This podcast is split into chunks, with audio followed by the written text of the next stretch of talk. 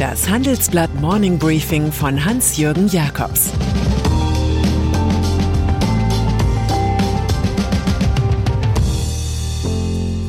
Guten Morgen allerseits. Heute ist Dienstag, der 11. Januar, und das sind unsere Themen. Nicht für uns, die Elite und die Corona-Regeln.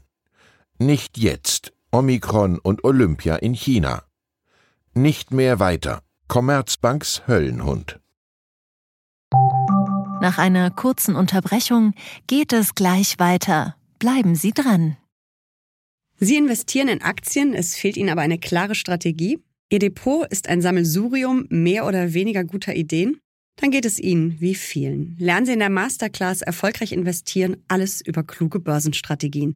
Mit dem Rabattcode Investieren20 gibt es 20% Nachlass auf den Normalpreis.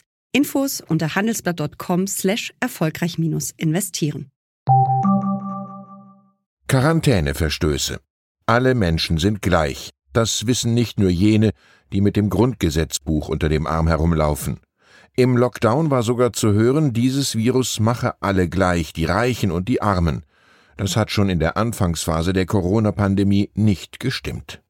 In Großbritannien enthüllt eine E-Mail rund um Premier Boris Johnson, dass seine Truppe im Mai 2020 munter eine Party im Garten des Amtssitzes feierte, mitten im ersten Lockdown.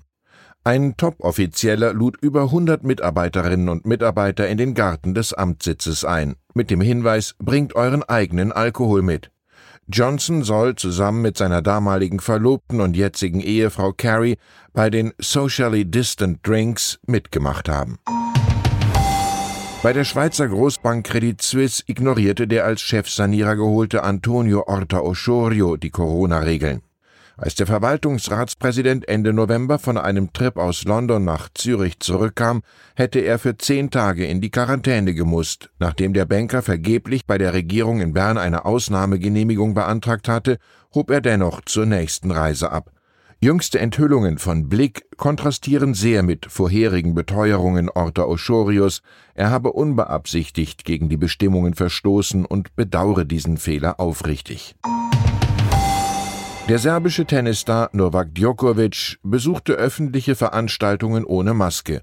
Und das, obwohl er zuvor zum zweiten Mal positiv auf Corona getestet worden war. Mitte Dezember hatte ein PCR-Test die Infektion bestätigt. Doch schon am Folgetag empfing der Impfskeptiker maskenlos Kinder in seinem Tenniscenter und posierte für Selfies. Und am nächsten Tag wohnte der Weltranglistenerste anlässlich einer Preisverleihung einem Fotoshooting bei.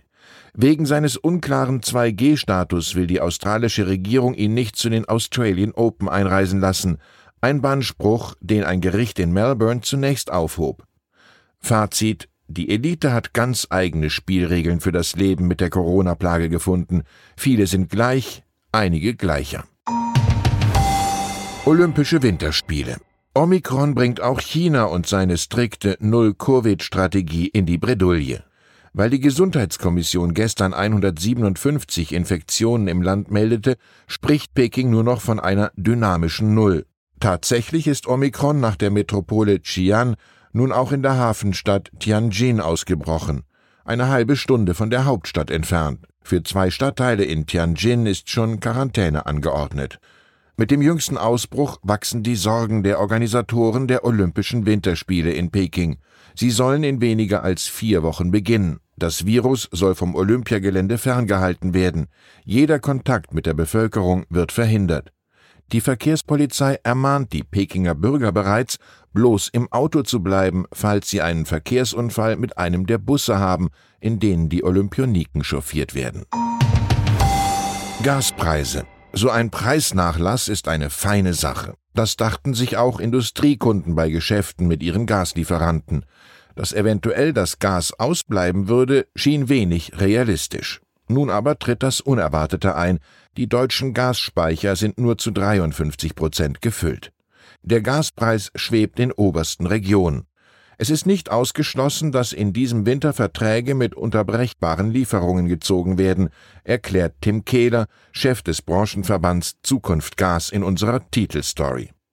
Er versichert aber auch, das System sei stabil, Wohnungen müssen keine Gaslieferstopps befürchten, Privatkunden seien besonders geschützt. Und der Staat wird im Sommer den Beziehern von Wohngeld wegen der hohen Heizkosten einmalig 135 Euro Zuschuss zahlen. Signal. Hoffnungsträger unter den Messenger-Diensten dieser Welt ist Signal. Wer den Brunnenvergiftern auf Telegram und den Facebook-Datenabgreifern bei WhatsApp entkommen will, hat hier eine Heimat. Etwas ungewöhnlich ist, wie sich dort Moxie Marlinspike als Chef verabschiedet. Er habe die Android- und Servercodes geschrieben, das Servicetelefon allein bedient und das Produkt entwickelt, schreibt er. Nun aber sei es nach fast zehn Jahren genug. Er gehe mit seinem Abschiedsschreiben auch an die Öffentlichkeit, um den besten CEO für das auf 30 Mitarbeiter angewachsene Team zu finden. Wenn Sie also Interesse haben. Und dann ist da noch Cerberus, jener US-Finanzinvestor, der sich nach dem mehrköpfigen Höllenhund nennt, der in der griechischen Sage das Entree zur Unterwelt bewacht. Im deutschen Bankenwesen allerdings bewacht dieser dreiköpfige Dämon bald gar nichts mehr. Über Nacht warfen die Amerikaner dicke Aktienpakete auf den Markt. Damit reduzieren sie den Anteil an der Deutschen Bank von drei auf zwei Prozent und an der Commerzbank von fünf auf drei Prozent. Vorbei die Fantasie, man könne mal ebenso eine Fusion der beiden Geldhäuser schmieden.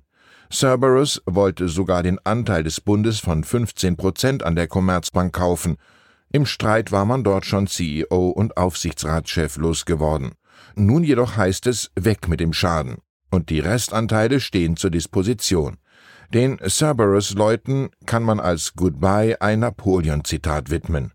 Vom Erhabenen zum Lächerlichen ist es nur ein Schritt. Ich wünsche Ihnen einen erfolgreichen Tag. Meiden Sie das Erhabene. Es grüßt Sie herzlich Ihr Hans-Jürgen Jakobs. Das war das Handelsblatt Morning Briefing von Hans-Jürgen Jakobs, gesprochen von Peter Hofmann. Die deutsche Wirtschaft steht am Scheideweg. Um wettbewerbsfähig zu bleiben, müssen Unternehmen wichtige Transformationen anstoßen. Ab dem 24. April diskutiert die Restrukturierungsbranche Strategien für die Zukunft von Unternehmen. Mit dabei sind unter anderem Dr. Thomas de Maizière, Evelyn Freitag und Professor Dr. Ulrike Malmendier. Mit dem Vorteilscode Restrukturierung24 erhalten Sie 15% Rabatt. Alle Informationen finden Sie auf handelsblatt-restrukturierung.de.